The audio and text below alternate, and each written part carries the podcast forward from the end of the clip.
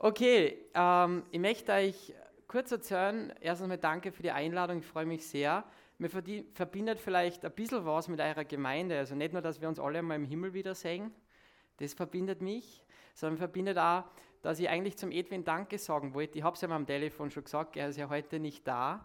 Aber wisst ihr, wie ich gläubig geworden bin und wie ich dann gesund geworden bin, dann war ich recht der Partytiger. Ja? Und da habe ich sehr viel getrunken und sehr viel Party gemacht.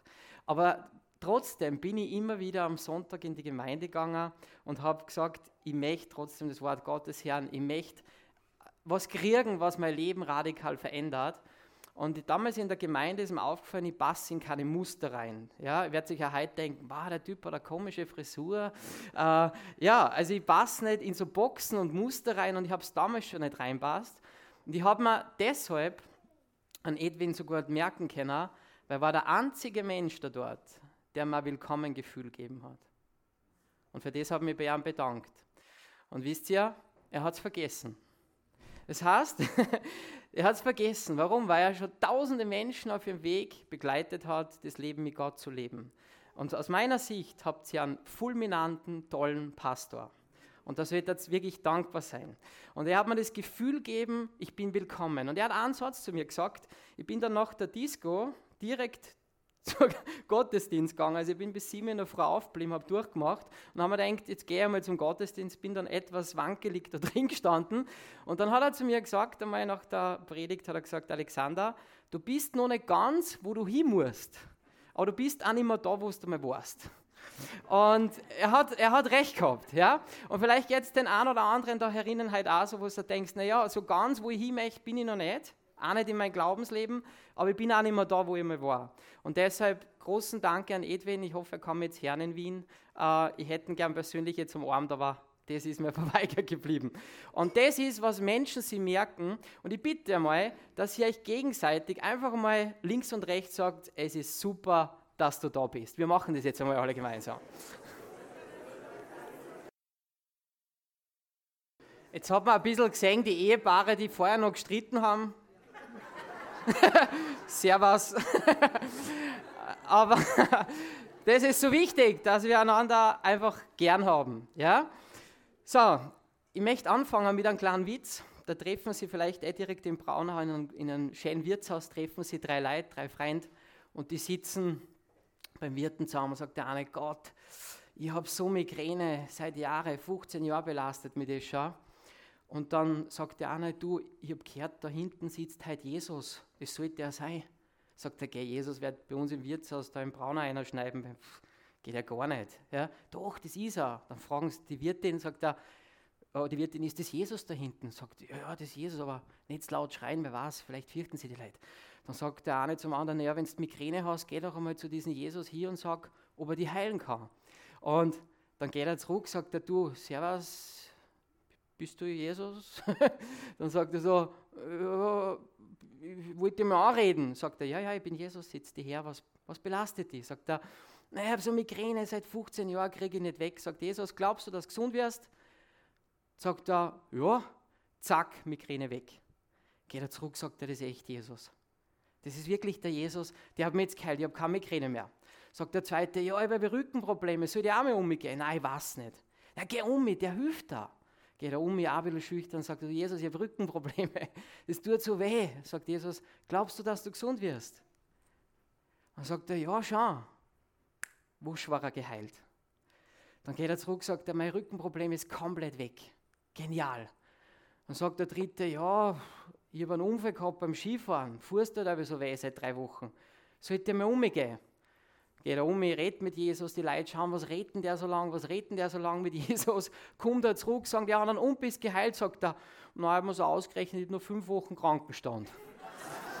und, und ich glaube, das ist so wichtig, dass wir, dass wir auch Schritte machen, dass es uns besser geht im Leben. Ja? Es ist so wichtig, dass wir dem glauben, was Gott zu uns sagt, die Verheißungen. Und es ist so wichtig, dass wir auch was tun dafür. Wir müssen uns bewegen, damit Gott auch was bewegen kann.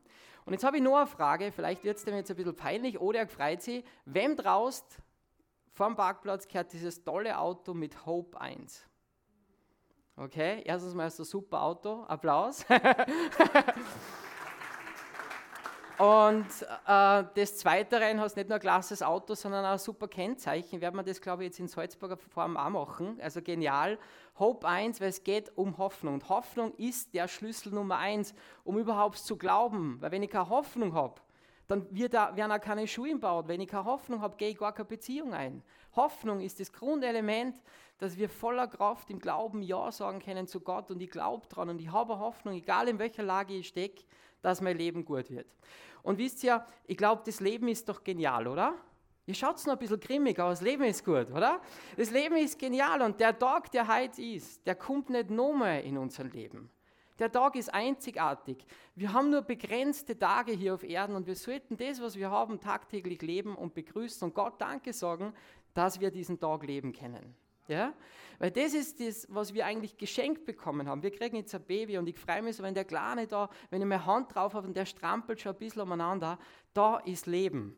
Und ich habe noch kein Baby gesehen, das auf die Welt kommt und sagt, super, jetzt muss ich wieder gehen lernen und die Schwerkraft und alles ist ein Schatz und alles geht mir an, Buchhaltung muss ich in 18 Jahren machen, um Gottes Willen. Ja? Sondern jedes Baby, das auf die Welt kommt, danke, danke dir, ist positiv gestimmt und Hoffnung, dieses Hope Arms, also ihr könnt euch das Auto alle dann anschauen da draußen, das ist äh, so wichtig in unserem Leben, dass wir etwas schaffen.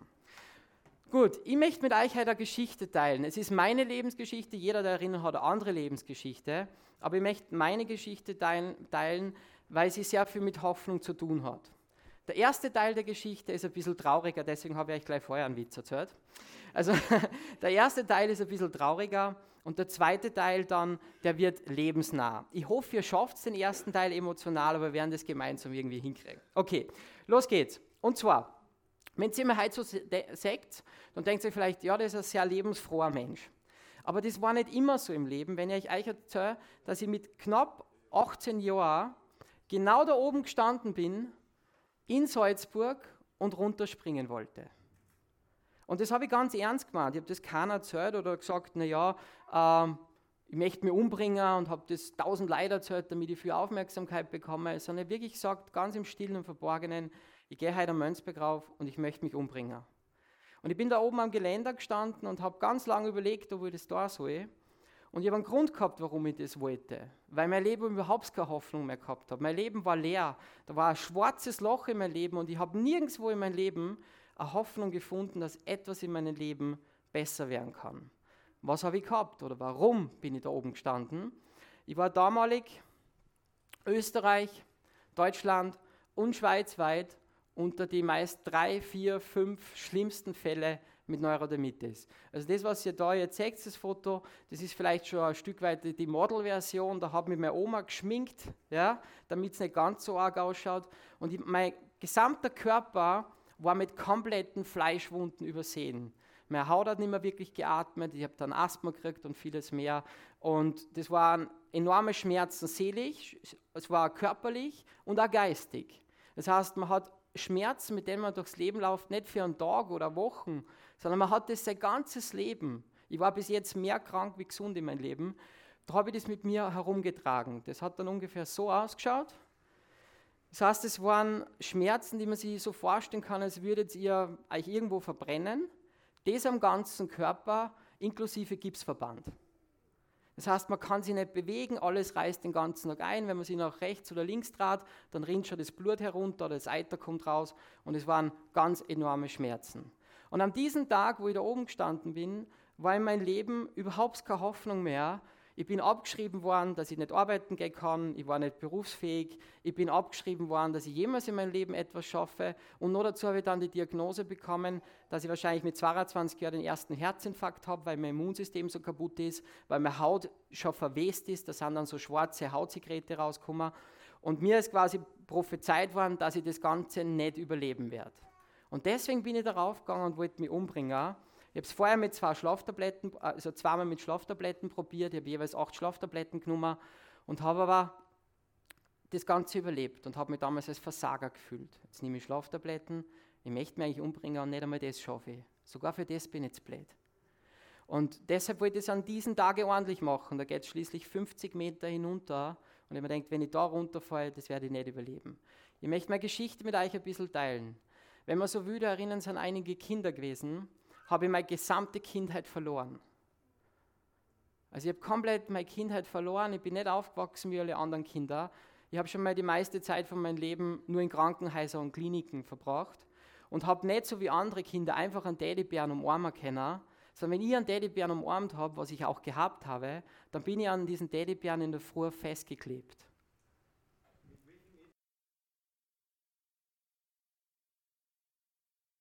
Monaten schon diagnostiziert gewesen. Das heißt, ich habe keinen kein Zucker essen dürfen, ich war Hausstaubmilben allergisch, ich habe kein Eiweiß, kein Mehl, keine Zitrusfrüchte und vieles mehr. Ihr Herz ist ja schon, da darf man eigentlich nichts. Milchprodukte war alles verpönt. Ich habe nicht wie andere Kinder Fußball spielen können. Und ich habe nicht wie andere Kinder auf der Schaukel sitzen können und einfach das Leben genießen. Das heißt, zusammengefasst habe ich meine Kindheit verloren. Mit den Allergien, das habe ich erzählt, ich habe die ersten 50 Allergien diagnostiziert bekommen und habe dann in meiner besten Zeit, also in meiner schlechtesten Zeit, habe ich dann über 928 Allergien gehabt. Also hat nichts ergeben, auf das ich allergisch war. Ich war damals sogar auf mich selber allergisch und auf Gott. Ich habe Gott nicht mögen. Ich bin ganz ehrlich heute zu euch. Ich tue euch nichts verschönern. Und es ist mir heute peinlich, dass ich so gedacht habe, aber das war damals so. Ich war auf jeden und auf alles allergisch. Nicht nur auf Nahrungsmittel, sondern ich war auf Menschen allergisch. Ich habe alle gehasst. Ich war wütend gegen mich selber, gegen andere Menschen. Ich war verbittert, ich war zornig, ich war wütend und vieles mehr. Diese ganzen Allergien, jetzt geht mein Präsenter nicht mehr, oder auch schon. Kannst du weiterklicken? Danke. Ähm, habe jetzt eins Druck vielleicht? Nochmal? Danke. Okay, weiter mal. Wie hat mein, Aus, wie hat mein Aussehen ausgeschaut? Nur damit ihr ein Bild machen könnt, in meiner besten Zeit, also es waren so die letzten elf Jahre, waren meine Fleischwunden ungefähr so dick wie eben diese äh, Bierdeckeln, was ihr gerade gesehen habt. Ihr könnt sich ungefähr ein Bild machen, wie das ausgeschaut hat. Es war dann so dick wie, wie Bierdeckeln. Das waren ganz enorme Fleischwunden und der Bild weiter, wenn wir klicken, sieht man, so hat das Ganze dann ausgeschaut. Ja. Und wenn man so ausschaut natürlich, dann äh, ist man von der Gesellschaft nicht anerkannt. Und wenn man so ausschaut, sind es solche enormen Schmerzen, dass man pro Tag 500 Bakemet-Tabletten, einige davon isst. Und am Ende des Tages natürlich äh, ist man wie in Delirium, weil man vor lauter Schmerzen nicht mehr weiß, wo hinten und vorne ist, geschweige denn, wo links und rechts ist. Es ist dann weitergegangen, vielleicht klickt man dann weiter. Ich habe ähm, sehr, sehr viel Zeit in Warteräume verbraucht. Man muss sich das immer vorstellen, ich weiß nicht, wer von euch gerade mit einem Problem zu kämpfen hat. Man hat Hoffnung, geht dann dorthin. Bei mir waren es die Ärzte damals.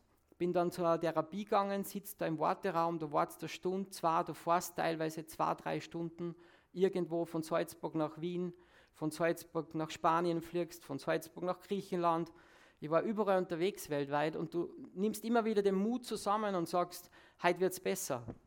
Und du sitzt da in diesem Warteraum und wartest auf denjenigen, der dein Leben ja verändern kann. Und derjenige sitzt dann vor dir und sagt, ich kann dein Leben verändern.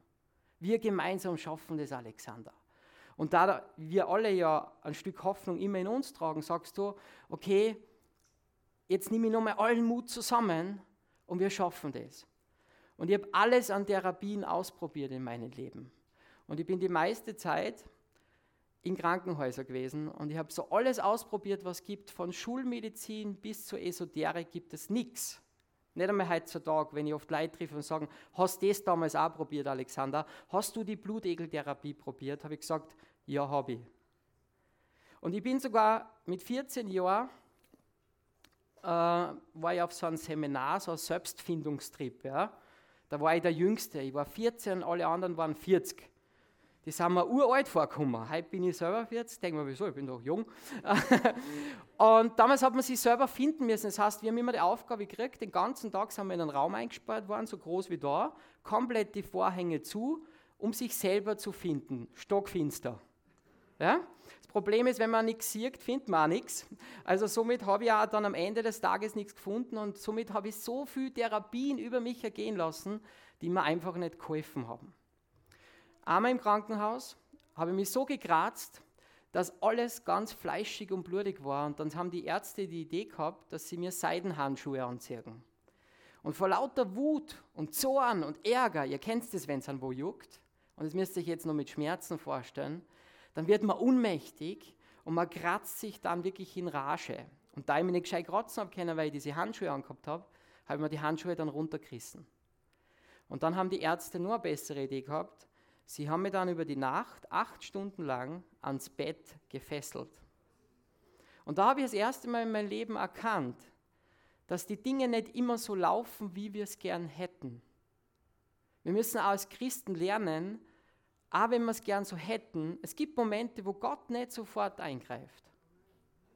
Weil er genau weiß, du brauchst nur ein bisschen mehr Glauben in dem Bereich. Weil genau weißt, du musst nur eine kleine Lektion lernen. Es ist nicht immer alles sofort und gleich. Und die Dinge laufen nicht so immer, wie wir es gern hätten. Und dann gehen wir zum Beispiel her und Herren im Gottesdienst, naja, ich habe über Vergebung heute was gehört. Der Pastor hat was über Vergebung erzählt. Jetzt gehen wir zu meiner Nachbarin, das ist eine richtige Schrägschrauben, ja, die mag ich nicht. Und dann reden wir über Vergebung. Und dann sage ich, Entschuldigung, tut mir leid. Und dann sagt die Nachbarin, hat da zum Later. Und dann denkst du, du, hallo, ich rede jetzt da mit dir, wieso reagierst du nicht so, wie ich gern hätte? Und die Nachbarin sagt, danke für die Entschuldigung, ändert die. Wie geht's euch dann? Da geht's uns doch alle nicht gut.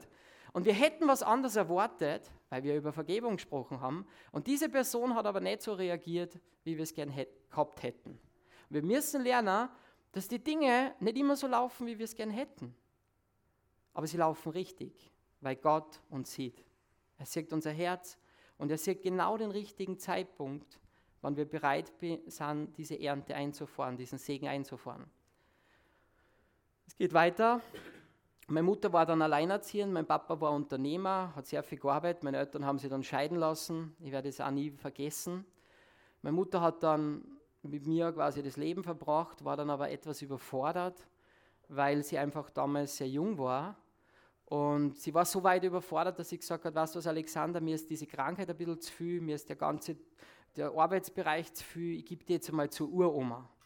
Und ich bin dann zu meiner Uroma geschickt worden für ein Wochenende. Und mir hat es gefallen bei der Uroma. Wisst ihr, meine Uroma hat die zwei Weltkriege überlebt. Meine Uroma hat zweimal ein Haus verloren und hat vier Töchter großgezogen. Und meine Uroma war immer eine ganz optimistische, positive Frau. Und meine Uroma hat immer gesagt, weißt du, Xandl, irgendwoher kommt immer was Positives. Und meine Uroma hat mir immer das Gefühl gegeben, dass ich perfekt bin. Wenn mir am Spielplatz die Kinder angeschaut haben, bespuckt haben, ausgelacht und verspottet haben und mich dann wieder angeschaut haben, dann habe ich immer gesagt, Oma, warum schauen die so blöd? Und wisst ihr, was meine Oma gesagt hat? Sie hat gesagt, ich schaue nur so, weil du so schön bist. Weil du so ein fescher Bub bist. Und ich glaube, um das geht es im Leben, dass wir lernen, dass wir Hoffnung haben und das optimistische Denkweise uns anlegen. Weil Gott sagt in der Bibel, achte auf deine Gedanken und Worte. Kennt ihr die Bibelstelle? Denn sie beeinflussen dein gesamtes Leben. Meine Oma hat darauf geachtet, was man denkt und was man sagt. Und sie hat gesagt, weil du ein fescher Bub bist. Und aus diesem Wochenende, das ja ganz lustig war, war nur ein Problem. Ist nämlich dann eine Woche geworden. Aus dieser Woche ist ein Monat geworden, aus diesem Monat ein Jahr und aus diesem Jahr fünf Jahre. Fünf Jahre sind meine Eltern nicht mehr gekommen. Fünf Jahre bin ich bei der Türe gestanden und habe auf meine Eltern gewartet. Und meine Oma hat immer gesagt, die sind beschäftigt, Sandel sie kommen wieder. Und ich habe immer gesagt, Oma, warum holen sie mich nicht ab? Haben sie mich nicht lieb? Und sie hat gesagt, doch, sie haben die lieb, aber sie sind beschäftigt. Und wisst ihr, ich kann euch heute einiges über Ablehnung erzählen, aber es ist nicht heute unser Thema. Aber ich weiß, dass es einen Gott gibt, der mir angenommen hat, so wie ich bin, auch mit langen Haaren. Und ich weiß, dass dieser Gott mich wie meine Oma liebt und sagt, du bist okay, so wie du bist. Und wenn sie heute einer die Frage stellt, bin ich okay oder ich möchte so sein wie wir anderer, wer ist dann wie du? Gott hat keine Fehler gemacht. Gott macht keine Fehler. Wir sind perfekt. Wir sind so geboren, wie wir kehren. Gott macht keine Fehler. Und dann ist die Reise weitergegangen. Wie hat mein Alltag ausgeschaut? Ich bin zum Beispiel im Bus eingestiegen, im Winter, im Sommer. Es war heiß, es war kalt, es hat gespannt, es hat Corona. es hat genässt, es hat geklebt. Und dann haben die Menschen im Bus von mir Angst gehabt, dass das ansteckend ist. Und dann haben sie am Buschauffeur gebeten, dass ich aussteige. Und dann habe ich oft 30, 40 Minuten, danke, du bist die nächste Hoffnung. Der geht immer, aber heute nicht. Gell? Manchmal macht der Feind sogar über solche lustigen Sachen, so Geschichten. Gell? Aber Amen, Herr, es, die Technik lebe hoch. So, danke. Und dann haben die Leute von mir Angst gehabt. Und weil sie Angst gehabt haben, und wenn wir Angst vor jemandem haben, dann werden wir unfreundlich. Kennt ihr das? Wenn man wo reingeht, man denkt, warum ist der Mensch so unfreundlich? Es gibt keine unfreundlichen Menschen, die haben nur Angst. Angst, was die anderen über sie denken, Angst, was die anderen mit einer tun. Dann begrüßt man sie auch oft in Gemeinden so, hallo, bin der Alex, Christi, da geht's rein.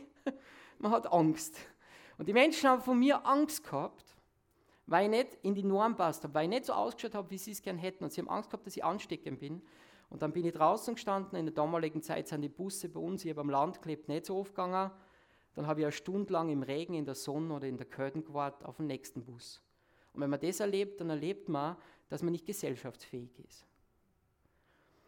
Es ist dann weitergegangen ich weiß nicht, äh, die junge Generation kann nicht schlafen, das kennt sie ja nicht mehr, aber so meine Generation und darüber hinaus kennt es noch. Wer kann sich von euch noch erinnern, es hat doch in der Schulzeit immer so Zetteln gegeben, willst du mit mir gehen? Ja, nein, vielleicht. Kennt sie das noch?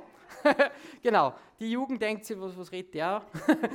Wir haben WhatsApp, ja, aber das war so, ja, also ihr da ganz links, ihr kennt es gar nicht, gell? Nein, ja, das, ist, das, das, kennt man nicht. Das ist total altmodisch, der wisst, wie jung ihr noch seid, also Hochachtung. Äh, da hat es dann immer so gegeben in der Schule, willst du mit mir gehen? Ja, nein, vielleicht. Und ich habe sehr fesche Freien gehabt und die haben halt auch immer gleich die Mädels so umgarnt und das war halt auch irgendwo in dem Alter Pubertät, möchte man ja irgendwo gut ausschauen.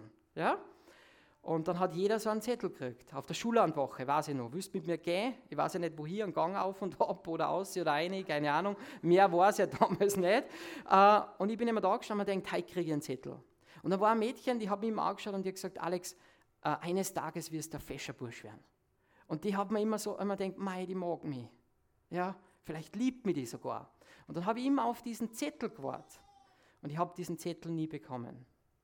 Und einmal ist dieses Mädchen mit mir den Weg von der Schule nach Hause gegangen und hat meine Hand kurz gehalten und hat gesagt, du wirst einmal fescher. Und es hat mich so berührt, dann haben wir gedacht, vielleicht ist die verliebt in mir. Und einen Tag später ist sie dann mit beim anderen wohin gegangen. und das hat so mein Herz zerstört. Dann haben wir gedacht, warum kann ich nicht wie die anderen auf der Schullandwoche einfach dieser, dieser Star sein, dieser, dieser Bursch, den die Mädels anschauen, dieser Bursch, der mit die Ski bei der Landsche-Woche da abwedelt. Ich bin dann im Hotel geblieben, ich habe nicht Skifahren können, weil alles voller Fleischwunden war. Aber ich war mit auf der Schullandwoche. Warum kann ich nicht wie die anderen, wir haben dann im Hotel damals auf der Schullandwoche Indoor-Pool gehabt, warum kann ich nicht wie die einfach ein Wasser pumpen und ein Köpflein machen? Warum? Warum mögen mir die Mädels nicht? Weil ich das alles nicht kann. Und ich bin dankbar, dass ich heute eine wunderbare, fesche Frau habe. Weil Gott hat mich nicht vergessen. Ja, Gott gibt alles zurück. Und manchmal denken wir, mit denen früher zusammen sein hätte wollen, ah, das passt, dass nicht so geworden ist. Das, das passt. Ja? Weil oft so, was so böse Leute, wo man sich denkt, mei, die haben aber einen schlechten Charakter, oder? Kennst du so Menschen? Also du denkst, äh, da sind wir froh, dass wir nicht mit denen verheiratet sind. Ja? Und da bin ich dankbar, weil Gott vergisst uns nicht. Wie ist dann weitergegangen? Ich habe in der Schule zwei Lehrerinnen gehabt. Wer hat gute Erfahrungen mit Lehrer? Oder gibt es Lehrer herinnen? Bitte mir aufzeigen. Oh, jetzt muss ich aufpassen, was ich sage. Also Hope 1, das kommt jetzt dann. Gut. Äh, also ich habe zwei, zwei Lehrer gehabt, äh, Lehrerinnen gehabt. Die erste war pädagogisch total super drauf. Die ist aber so zu mir gekommen. Kennt ihr so Leute, die war so Fraktion Birkenstock Ökohof? Ja? Äh, die, die ist aber zu mir gekommen und die hat dann immer so gesagt so, Hallo Alexander, guten Morgen. Und immer denkt, Gott, was hat die weggeraucht in der Früh?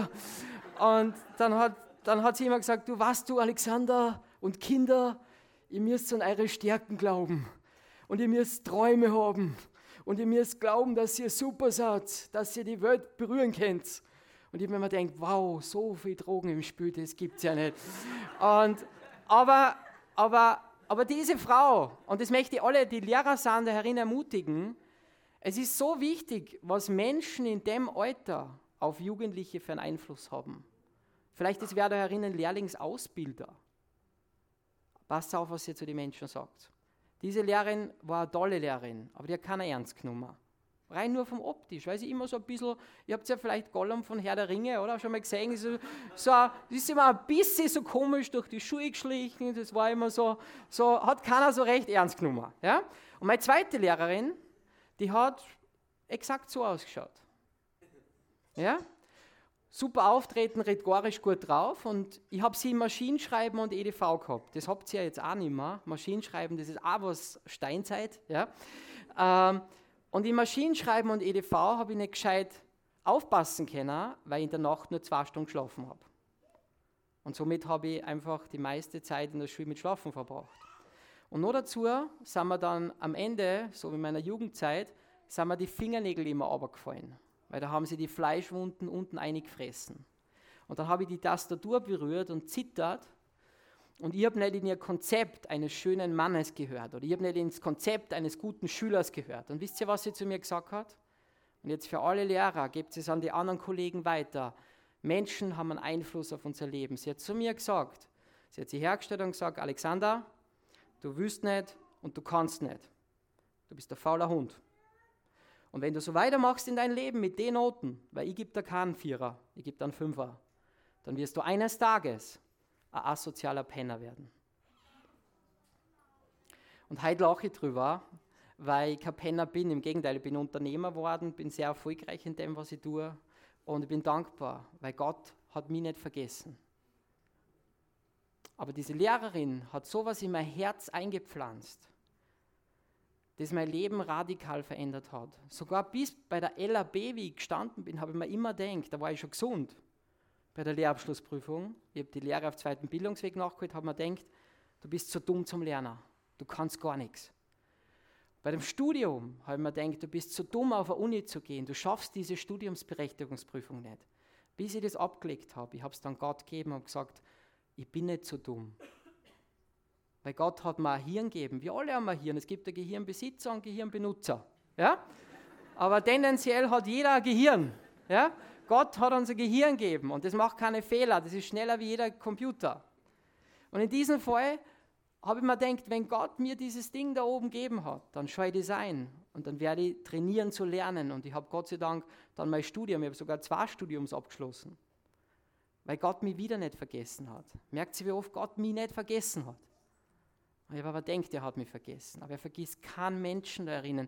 Er vergisst keinen. Man kann Gott ernst nehmen. Sehr ernst. Aber man darf lachen dabei. Es ist dann weitergegangen, dass ich so ein schlechtes Selbstbewusstsein gehabt habe. Mein Papa hat mir, kennt ihr das noch in den 90er Jahren, hat es da so Modellautos zum Zusammenbauen gegeben. Mein Papa hat mir sowas geschenkt. Ein paar Teile, 100 Teile. Und ich habe mir das nicht zusammenbauen traut. Ich habe so Angst gehabt, diese Schachtel aufzumachen, weil man denkt habe, ich kann das nicht. Ich schaffe die 100 Teile nicht zum Zusammenbauen.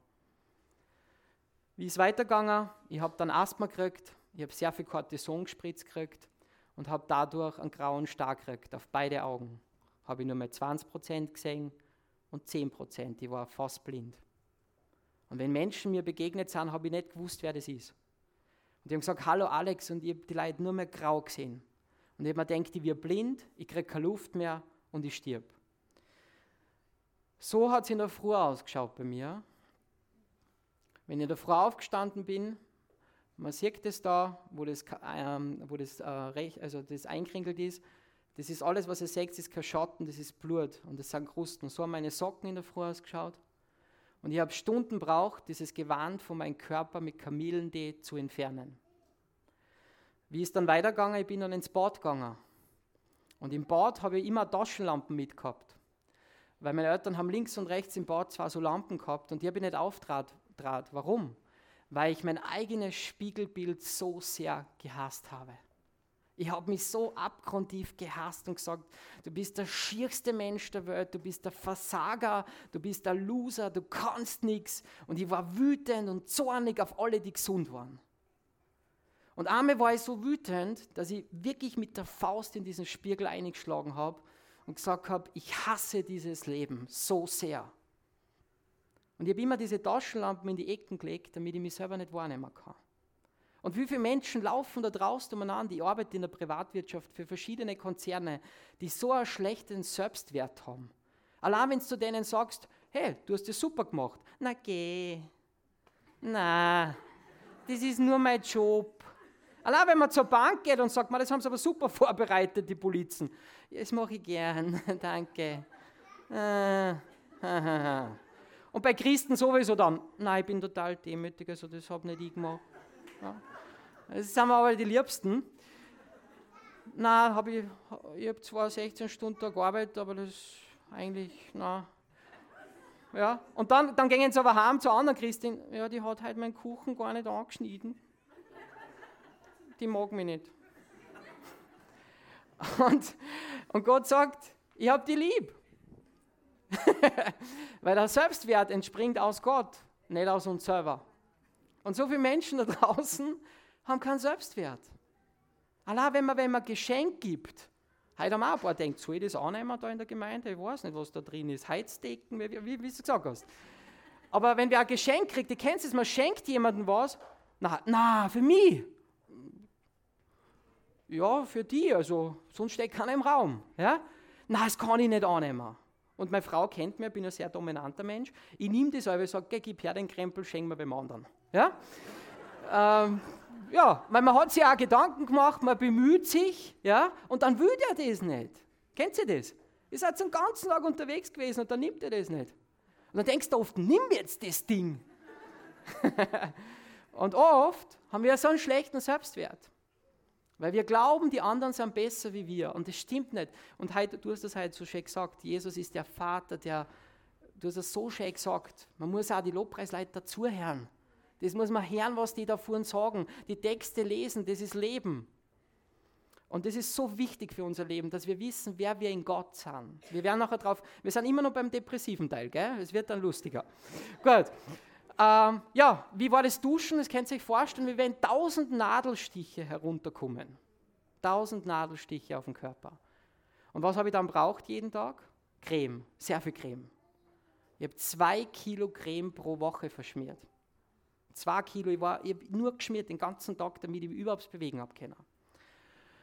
Ja, und mein schlimmster Tag, jetzt kommen wir schon zum Ende.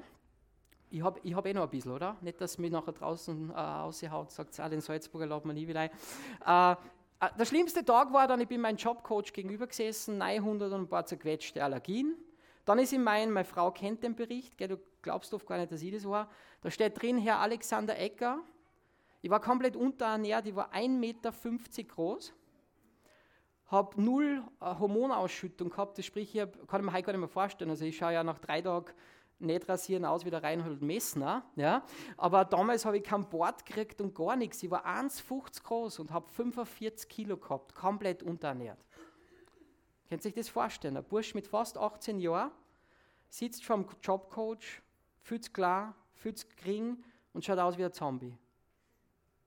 Und jetzt müsst ihr euch vorstellen, ich gehe mich bei der Bank bewerben, was ich gemacht habe. Und ich schaue so aus wie die Bilder, die ich gesagt habe. Da nimmt euch kein Mensch. Stellt sich mal vor, und das habe ich auch gemacht, man geht sich am Bau bewerben. Ein Zementzackel hat 40 Kilo, ich habe 45. Ein bisschen schwierig, oder? Ich war mir über 100 Mal bewerben und mein Jobcoach hat gesagt, Alex, keine Chance. Du kannst, du wirst nie arbeiten. Such dir irgendein Homeoffice-Bereich, irgendwas, was du zusammendrast, zusammenlötest. Du wirst nie im Leben einen Job machen können. Wisst ihr, wie schlimm das, das ist? Wenn man mit 18 Jahren Menschen anschaut, meine Freunde, die haben alle einen Job gehabt, haben die HTL gemacht, die Handelsakademie, eine Lehr fertig. Und ich war knapp 18 und habe nichts geschafft. Und dann bin ich am Berg gegangen, das habe ich euch vorher erzählt. Und dann bin ich da oben gestanden und ich wollte mich umbringen und ich habe mir bei diesem Geländer festgehalten. Und ich habe mir gedacht, was passiert, wenn man sich selber umbringt? Ist das Sünde? Und ich habe mal so einen Film gesehen mit Brad Pitt, wo dann so ein weißer Tunnel gekommen ist. Wenn man denkt, vielleicht kommt man in die Hölle. Dann habe man gedacht, schlimmer wie die Hölle da auf Erden kann die echte Hölle nicht mehr sein. Und ich habe dann die Menschen da unten Fahrradl fahren gesehen. Und ich habe mir gedacht, die fahren jetzt alle ins Freibad. Es war ein heißer Sommertag. Es war Juli. Der ganze Schweiß ist mir eingerennt.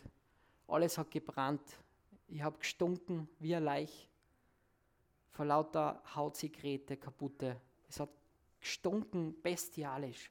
Überall Fatschen, überall Wickel, alles voller Eiter. Und ich habe mir dann mit meinen Händen festgehalten und wollte springen. Und genau in dem Moment, wo ich springen wollte, habe ich, hab ich mich an etwas erinnert. Gott hat mir an etwas erinnert. Wisst ihr, ich bin einmal in meinem Bett gelegen und habe zu Gott gesagt, wenn es sie da oben gibt, ich hasse die, dann wirst du die eines Tages bei mir entschuldigen müssen, weil ich weiß nicht, warum du mich so bestrafst.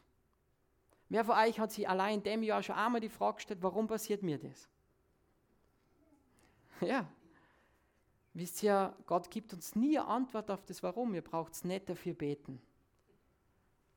Aber er weiß, wo der Weg lang geht. Aber er wird uns nie verraten, warum das so passiert. Wir verstehen es vielleicht im Nachhinein ein bisschen besser. Das wäre ähnlich, als würde man Verkehrsminister fragen, warum es Autounfälle gibt.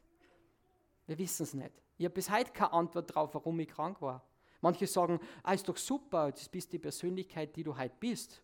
Sage ich, naja, meine Schwester hat nichts gehabt, die ist auch normal geworden. Ja? also ist alles ein Schwachsinn, das kommt so aus, aus, aus so komische Flughafenbücher. Ja? Und das ist ja Blödsinn, sondern ich, ich, bis heute weiß ich nicht, warum ich krank war, 20 Jahre lang. Aber Gott hat schon irgendwo einen Weg für mich gehabt und das habe ich gemerkt. Und ich habe mich erinnert an einer Stelle am See. Ich bin mit, äh, ich weiß nicht mehr genau, 12, 13, 14 Jahren am See bei meiner Oma gewesen. Und ihr kennt das so Seeplatzeln, wo jeder jeden kennt, typisch Österreicher, oder? So, da kennt jeder jeden. Ja? Die stehen da 28 Jahre mein Wohnwagen, da kennt wirklich jeder jeden. Und ich bin da im Wasser gestanden, mein Cousin und meine Schwester haben rückwärts Saltos vom Trampolin gemacht, mitten im See. Und ich bin drin gestanden bis daher im See. Und ich habe so geweint und ich war so wütend, dass ich nicht mit Opa segeln kann, surfen kann, dass meine Schwester so eine schöne Haut hat. Ich war sogar auf meine Schwester wütend. Und ich habe so eine Wut gehabt auf das Leben, auf die Schule, auf die Lehrer, auf, auf Menschen, die mich bespuckt haben, die mich verhänselt haben, auf mich selber, auf mein Gesicht, auf meine Haut, auf alles. Und plötzlich ist eine Frau vor mir gestanden und hat mir nur eine Frage gestellt. Sie hat gesagt, Alexander, und sie hat meinen Namen gewusst. Warum weinst du? Da haben wir gedacht, was ist denn das wieder für Wahnsinnige? Wo haben sie denn die wieder her? Und dann habe ich gesagt, was ist das für eine blöde Frage? Sehen Sie das nicht? Und dann hat genau diese Frau, hat man dann wirklich durch die Augen durchgeschaut. Ich habe noch nie so schöne Augen beim Menschen gesehen bis bei meiner Frau natürlich. Sonst kriege ich halt nichts zum Essen. ähm, ähm, ich habe ich hab, ich hab nie so schöne Augen in meinem Leben gesehen. Die hat durch mich durchgeschaut und ich habe gesagt, sehen Sie das nicht? Sage ich, doch, ich sehe es. Aber glaubst du an Gott? Habe ich gesagt, an Gott? Schauen Sie mich an. Wenn es einen Gott gab, der ja wundervoll bringt, das habe ich von meiner Oma immer gehört, weil wir haben jeden Abend das Vater unser Bett, dann wird er mir, mir wohl helfen. Dann sagt sie, weißt du, Alexander, Gott hat ihn nicht vergessen. Und sie hat gesagt, weißt du, wenn du bereit bist, ist so ein wichtiger Satz, wenn du bereit bist, Alexander, Gott ist es schon längst. Sei bereit. Und ich bin da gestanden wie versteinert und mir gedacht, wow. Und ich wollte mich umdrehen, ich bin ein sehr kritischer Mensch. Wisst ihr, ich habe so viele Therapien gemacht, ich bin sehr, sehr kritisch. Ich bin auch heute noch kritisch bin ein sehr kritischer Mensch. Und ich habe mir gefragt, ja, wo ist die Frau? Ich wollte mich umdrehen und sie war weg. Und da ich so kritisch bin, habe ich dann das Vorradl genommen von der Oma, habe den ganzen Campingplatz abgefahren, habe alle umgrenzenden Gasthäuser abgefahren und keiner hat diese Frau gekannt. Und an diese Frau habe ich mich erinnert und ich habe mir überlegt, oben am Mönsberg, bin ich bereit? Und jetzt kommt der positive Teil. Weil, wie ich dann springen wollte, haben wir gedacht, ja, ich bin bereit, dass ich lebe. Nur das Makabere war, ich bin dann mit meinen Fleischwunden am Geländer festgeklebt. Und dann habe ich mich langsam gelöst. Und habe ich gesagt, das Leben hält mich fest. Gott haltet mich fest. Gott ist Leben. Und wenn das Leben oft einen Nebel hat, wo manche sagen, ich sehe nichts vor lauter Nebel, wenn du Nebel rückwärts liest, dann steht da Leben. Wir haben ein Leben, weil Gott uns Leben gegeben hat. Er ist das Leben und der Ursprung. Und Gott hat mich an das erinnert. Und dann bin ich sehr demütig runtergegangen. Ich möchte euch was sagen. Dieser Jesus Christus, der hat genau gewusst, da gibt es einen Alexander, für den bin ich gestorben. Und ein Worship-Leiter, ich sage jetzt einfach mal, oder? Das stimmt, ja, man sieht das gleich, die natürliche Autorität. ähm, ein Worship-Leiter hat es halt ganz klar gesagt: Gnade. Wir können nichts dazu verdienen. Wenn ihr heute glaubt, sie geht raus und sagt, sie muss jetzt irgendwas machen. Na, ihr müsst gar nichts machen. Es ist reinste Gnade. Da sehe ich so einen kleinen fashion jungen Herrn. Die Mama hat daheim sicher den Kühlschrank voll für den, oder? Reinste Gnade. Der macht sich halt keine Sorgen, was er zum Essen kriegt. Ja, der hört mir gar nicht zu, da geht schon los. Äh, der, der macht sich halt keine Sorgen, was er zum Essen kriegt, weil er weiß, meine Mama passt auf mich auf. Und Gott liebt uns so sehr, Jesus hat die nicht vergessen. Vielleicht steckst du heute in einem Problem. Vielleicht sagst, ich habe eine Krankheit. Vielleicht sagst, ich habe finanzielle Probleme. Vielleicht sagst du, ich habe auch einen, einen, zu geringen Selbstwert. Das merkt zwar keiner, weil ich ein super Selbstbewusstsein habe, aber vielleicht habe ich einen zu geringen Selbstwert. Dann sagt dieser Jesus, wenn du der einzige Mensch gewesen bist, und der Felix hat es halt gesagt, ich passe auf, gell, bei euch in der Gemeinde, ähm, mit offenen Armen, da ist er, ich habe dich lieb. Er ist für dich gestorben, vergiss das nie. Wenn du der einzige Mensch in den Raum gewesen wärst, wenn du der einzige Mensch gewesen wärst, dann wäre er für dich gestorben. Und diesen Jesus habe ich gesehen, wie ich beim Mönchsberg runtergegangen bin. Ich habe zurückgeschaut, es war auch ein Berg, wie Golgatha.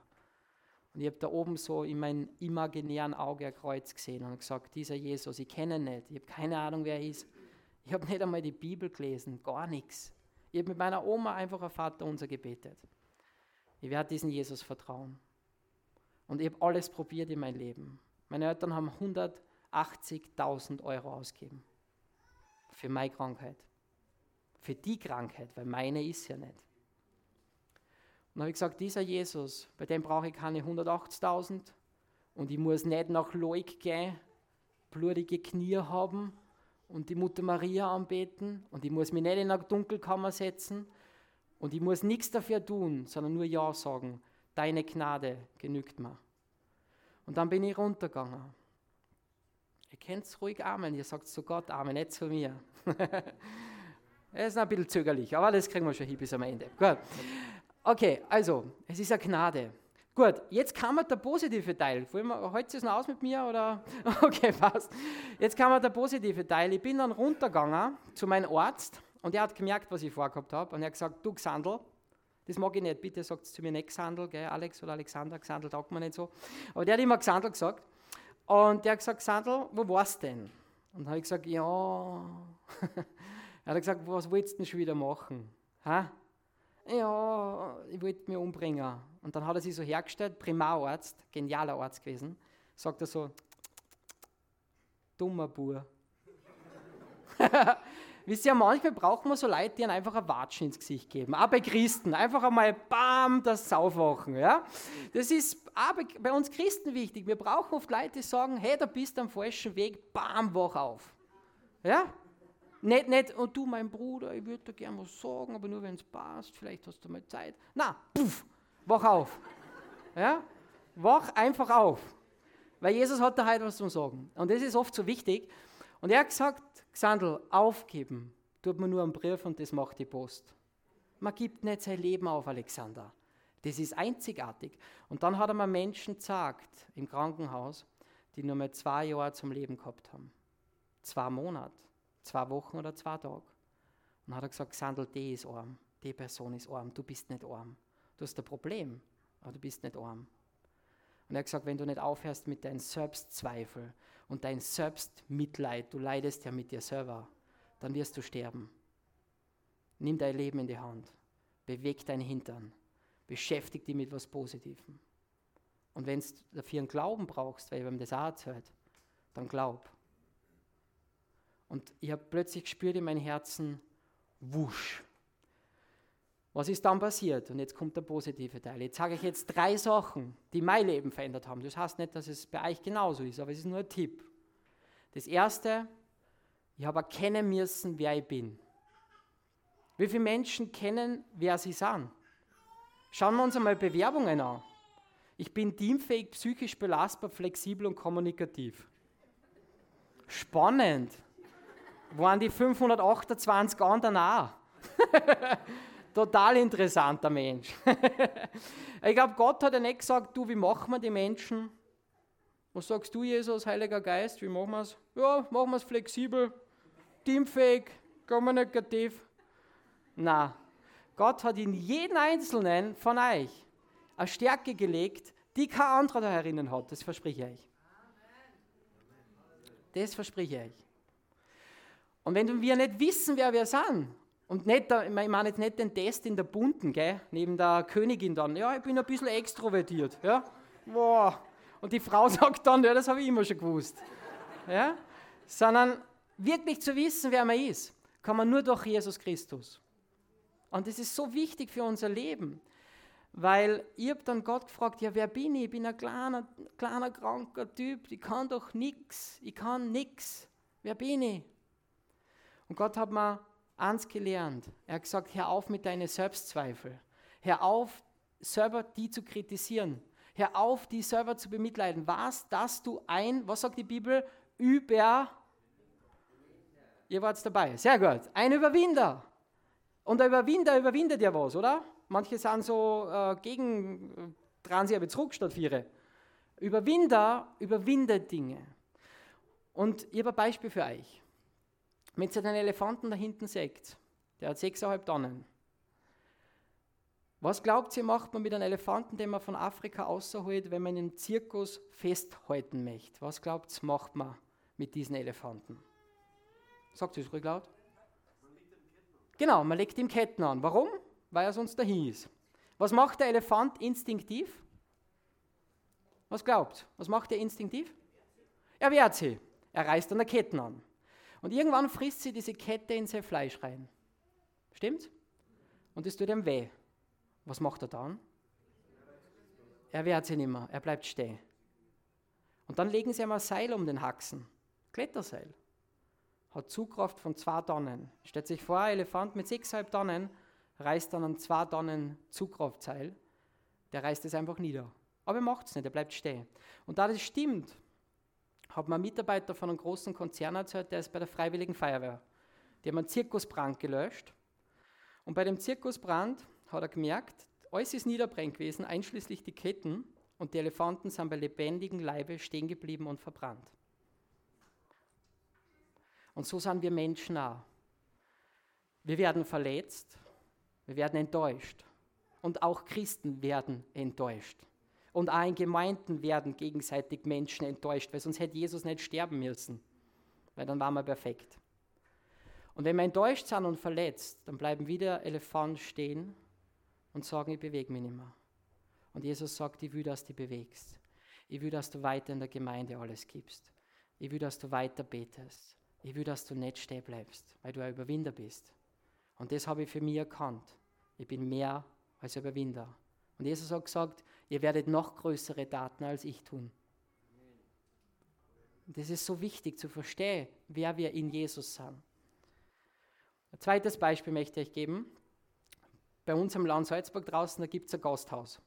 Schierste Einrichtung, was ich kenne, schlechtestes Essen, was ich kenne, und ich bin viel in Hotels, und schlechtester Service, den ich kenne. Und trotzdem gingen alle Familien, nachdem sie am See waren, zu diesem Gasthaus. Warum? Weil die haben einen Löwen in Gefangenschaft. Und das ist die Attraktion des Tages. Und damals mit meinem Papa war ich da dort. Mittlerweile gibt es den Löwen natürlich nicht mehr. Und ich habe den Löwen angeschaut, der hat so ausgeschaut wie der Löwe da oben rechts. Und dann habe ich gesagt, Papa, warum schaut der Löwe so traurig? Und mein Papa hat mir eine sehr weise Antwort gegeben. Er hat gesagt, der Löwe hat vergessen, dass er Löwe ist. Wie oft vergessen wir, wer wir in Gott sind. Wir dürfen es nie vergessen. Nehmt euch Bibelstellen. Wenn du sagst, heute ist ein schlechter Tag, dann sagt Gott, heute ist der Tag des Heils. Wenn du sagst, ich kann das nicht, denn ich mache dich fähig. Es ist so wichtig, wer wir sind in Gott.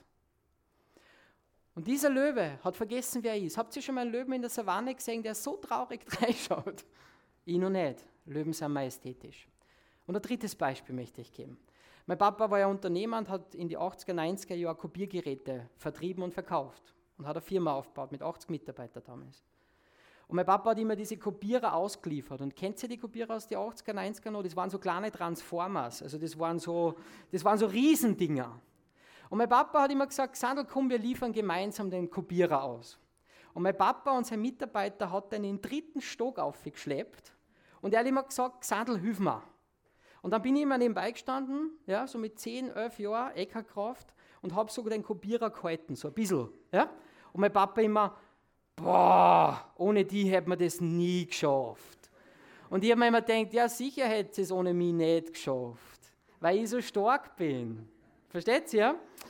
Und dasselbe gilt bei Gott. Er tragt die Last. Erkenn, dass Jesus Christus die Last tragt für dich. Denn ihr mühseligen und beladenen, oder? Mühselig, schwer, ist mir viel schwer. Bitte hilf mir das zu tragen. In Gott können wir die Dinge tragen. Mit Gott können wir die Dinge tragen. Allah werden wir stolpern. Könnt ihr mit dem was anfangen? Und das ist so wichtig. Ich hoffe, ihr steht morgen so auf. also wenn ihr morgen einen schlechten Tag habt, dann vergesst es nie, auch wenn es sich nicht so fühlt wie ein Überwinder, in Jesus bist du einer. Und wenn du morgen sagst, naja, ich schaue mein Konto an und wir haben ein Haus und die Schulden, dann sagt Gott, mit mir schaffst du das die nächsten zehn Jahre. Du schaffst es. Wenn du vielleicht eine Krankheit hast, aufstehst, tut da was weh, das Kreuz, vielleicht. Mit mir wirst du aufstehen. Wenn du sagst, meine Ehe ist total kaputt, ich weiß nicht mehr, was ich machen soll, wir haben eine Ehetherapie gemacht, wir haben einen Pastor geredet, wir haben Seelsorge gemacht. Dann sagt Jesus mit mir, drei, der Knoten, die drei Seile, wird sie das schaffen. Nur mit mir. Wir dürfen Gott nicht verarschen. Wir können nicht 20% irgendwas machen und nur 80% Gott. Wir müssen wissen, in Gott sind wir jemand. Und auch als Christen, wenn es hier rausgeht und jemand sagt, ja, ah, du mit deiner Apostelgrimi da immer, ja, dann sagst du, ja, Freund der Berge, aber der hat mein Leben verändert. Und dein schaut nicht so aus, als war es verändert. Es schaut gar nicht so aus. Deine Frau sagt es auch. Du brauchst Jesus mehr denn je. Und wenn du erkennst, wer du in Jesus bist, dann haben wir alles. Es ist magisch. Zweiter Punkt. Starte jeden Tag neu. Jeden Tag.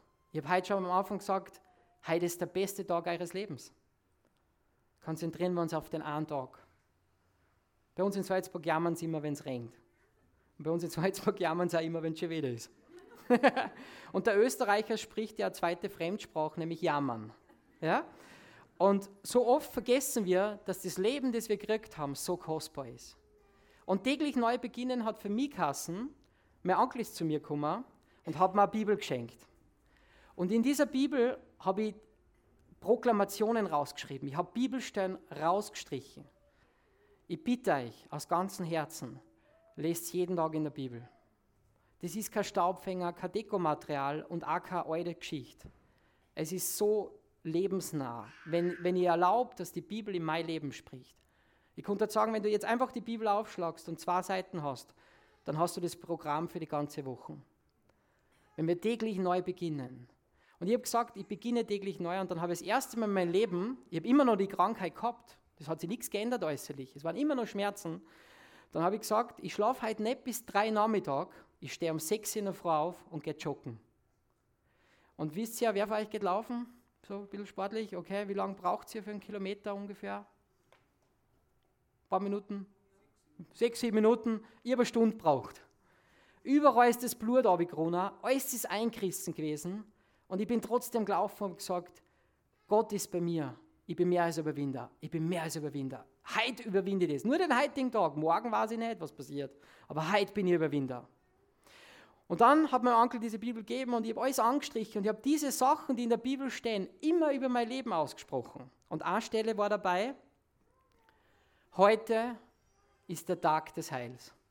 Wisst ihr, was heute ist der Tag des Heils heißt? Das heißt, heute wird alles gut. Und ich war immer sehr direkter Mensch. Ich habe dann zu Gott gesagt, na, dann machen wir mal heute alles gut. Heute Steht ja nicht morgen oder nächste Woche, steht heute. Und da habe ich gesagt, gut, dann werde ich heute positiv zu dieser Lichtbestrahlung gehen. Und plötzlich haben Menschen gemerkt, meine Krankenschwester hat dann gesagt, heute ist was anderes mit dir, Alexander. Ist die Haut besser? Dann hat sie mich so angeschaut, da ist nichts besser.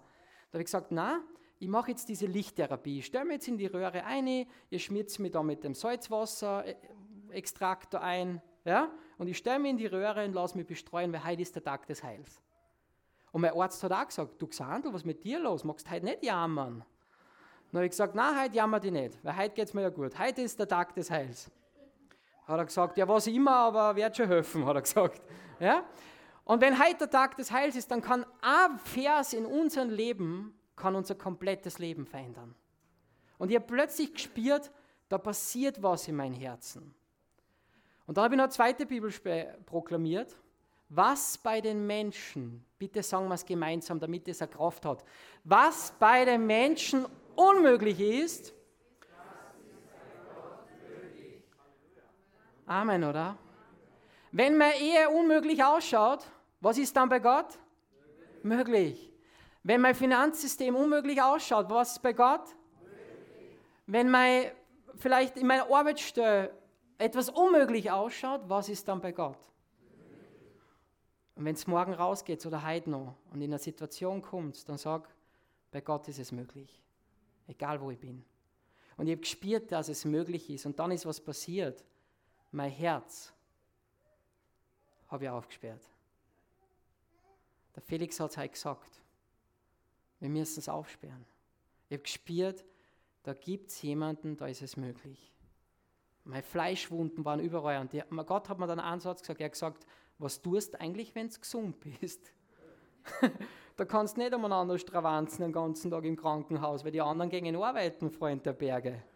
und da haben wir gedacht, ja, ist aber gemütlich da herinnen, also kriegt man was zum Essen dreimal am Tag, ja, kann am Garten sitzen, ich habe Bücher gelesen, es war angenehm. Er hat gesagt, was tust du, wenn du gesund bist? Und da habe ich Gott was versprochen. Das werde ich nie vergessen. Ich habe gesagt, wenn ich gesund bin, Gott, und wenn ich gesund wäre, dann werde ich ein Leben lang von dir erzählen und ich werde nicht damit aufhören. Ich habe nicht gewusst, dass es so ausartet, aber, aber Gott nimmt an beim Wort. Und wenn du wo eine Veränderung willst, vergiss nie, Gott verändert uns Menschen nicht nur wegen dir, er verändert uns, damit wir es an andere weitergeben. Und wir brauchen uns für nichts schämen. Und da ist mein Herz weich geworden und plötzlich habe ich Hoffnung gespürt, Hope Arns. Nur habe ich nicht so schön ins Auto gefahren. plötzlich habe ich Hoffnung verspürt. Kennt ihr den Moment, wenn man das verspürt? Es hat sich äußerlich nichts geändert und Gott hat gesagt, stell dir vor, wie du gesund wirst. Es gibt in Hesekiel eine Bibelstelle, wo es heißt, Erfolg ohne Vision geht zugrunde. Was ist eine Vision? ist ja nichts von Ratiofarm. Ja? Das ist, was man sieht. Also ich gesagt, siege mich gesund. Und wie ich mich gesund gesehen habe, ist dann ein Krusten bei meinem Finger runtergefallen, bei einem Finger. Und kennt ihr das, wenn der perfekte Tag ist? Habt ihr den heuer schon gehabt? Weil sonst müssen wir ernsthaft drüber reden. Äh, wenn man den perfekten Tag hat, dann kann doch einer herkommen und sagen, na, du bist aber Depp. Ja? Dann sagt, geh, komm her, ich umarm dich, hab dich gern. Ja? Da kann passieren, was will den ganzen Tag. Es ist einfach perfekt. Und diesen Tag habe ich gehabt, wie, dieser, wie diese Kruste aber gefallen ist. Und ich habe Gott gedankt. Ich habe gesagt, Gott, wenn das möglich ist, dass die Krusten aber fällt, dann ist es auch möglich, dass ich gesund werde. Und dann sind die Krusten von meinem Herz aber gefallen. Diese Bitterkeit, diese Wut, diese Hassgefühle, dieser Stolz, dieser Groll gegen mich, gegen andere. Plötzlich haben wir gedacht, meine Oma hat recht, ich schaue mir nur an, weil ich gut, weil ich gut ausschaue.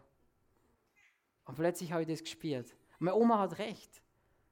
Es kommt irgendwo immer ein Sonnenstrahl her. Das Leben wird gut. Und ich möchte euch sagen, was unmöglich bedeutet. Es heißt nicht stark genug. Es heißt schwach sein, machtlos. Möglich heißt etwas können, qualifiziert sein. Du bist von Gott qualifiziert für alles. Gott hat den Weg schon vorbereitet, bevor du geboren wirst. Die Bibel sagt, denn deine Haare am Kopf habe ich gezählt, oder? Ich, ich frage mich, wie der das macht bei unserem kleinen äh, Stinker da drinnen. Ja? Wie geht das? Wieso weiß der jetzt schon, wie viel Haar der am Kopf hat? Bei meinen Haaren wurde das noch schwieriger. Ja? Wie, woher weiß Gott das? Aber Gott sagt, Ich habe das alles, ich habe die qualifiziert, genau dass du durch dieses Eheproblem durchgehst. Ich habe die qualifiziert und stark genug gemacht, dass du deine Sorgen auf mich werfen kannst. Ich habe die qualifiziert, dass du mehr Selbstwert kriegst. Ich habe die qualifiziert, dass deine Schulden abbezahlt werden. Ich habe die qualifiziert, dass du in der Gemeinde nur arme die Sessel aufstößt. Weil er an uns gedacht hat. Und es ist so wichtig, zu erkennen, wer wir sind. Das ist das erste so wichtige Punkt dann auch täglich neu zu starten. Meine Hautkrusten sind von Tag zu Tag abgefallen. Und das Letzte, was ich dann machen habe müssen, war mich verabschieden. Von wem? Von dieser Krankheit. Wie oft sagen Menschen, na, meine Migräne. Ah, hast du bei Amazon bestellt oder war nicht? Ja. Meine Migräne, da bin ich ja stolz drauf, gehört mir. Mein Neurodermitis.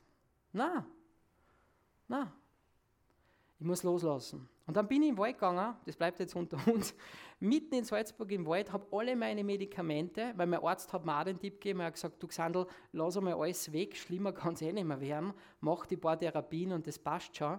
Und ich bin dann den Wald gegangen mit zwei großen so, so Bausäcke, so schwarze, so Schutzsäcke und habe alle meine Medikamente und alle Ordner, die ich gehabt habe über die Themen Neurodermitis, die ganzen Zeitungsartikel, habe ich alle verbrannt. Und ich habe vergessen, weil in Chemie habe ich nicht so aufpasst, dass ja in jedem Medikament sehr viel Alkohol drinnen ist. Und es war dann ein riesen Stichflamme, die ist immer größer geworden. Ich habe schon in der Zeitung gesehen, junger Salzburger fackelt Wald ab. Ja? Und dann habe ich gesagt, Jesus, jetzt stehe ich da, ich gebe das ab, das ist mein altes Leben, denn in mir, Jesus Christus, bist du eine neue gesagt. Das ist mein alter Alexander und da steht der neue Alexander. Und ich habe das abgegeben. Und wie das brennt hat, habe ich mir gedacht, ja, weg mit dem Träg. Jawohl, Gott hat mich lieb. Er wird mich nie vergessen, wenn ich bereit bin. Und ich kann euch jetzt eins versprechen, somit komme ich jetzt auch schon eher zum Ende. Es sind dann Menschen zu mir gekommen, wie ich schon gesund war, alles ist aber gefallen. Bin dann im Krankenhaus, es gibt da einen Test, da steht oben medizinisches Wunder. Da hat sogar der, mein Doktor, der Primararzt, gesagt, ja, na schreiben wir es eine. Ist ja so. Und das war ein gescheiter Mann. Der ist weltweit unterwegs, hält Vorträge zum Thema Dermatologie, also Haut.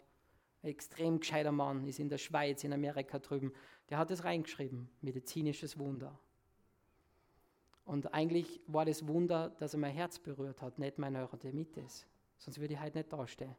Weil viele Christen auch, die gehen den Weg mit Gott und dann vergessen sie, was Gott ferner gemacht hat und sie gehen wieder zurück. Das ist so schade. Kein Pastor kann ihnen das geben. Wir erwarten immer, dass die alle um, um uns kümmern. Na, die sind auch Menschen, die müssen sich auch ein bisschen auf sich schauen, sondern die müssen selber zu Gott kommen und loslassen von den Dingen. Und dann sind immer Menschen zu mir gekommen und die sind immer so, ja, so, hallo Alex, du, ich hab da die Apotheker-Rundschau da habe ich was gesehen über Neurodermitis. Und dann habe ich gesagt zu den Leuten, wo siehst du bei mir Neurodermitis? Na, aber die kann wieder kommen. Und dann habe ich gesagt, sprich zu meiner Hand. Und dann haben sie gesagt, ich finde, du bist, also bist gesund geworden, aber ganz schön arrogant.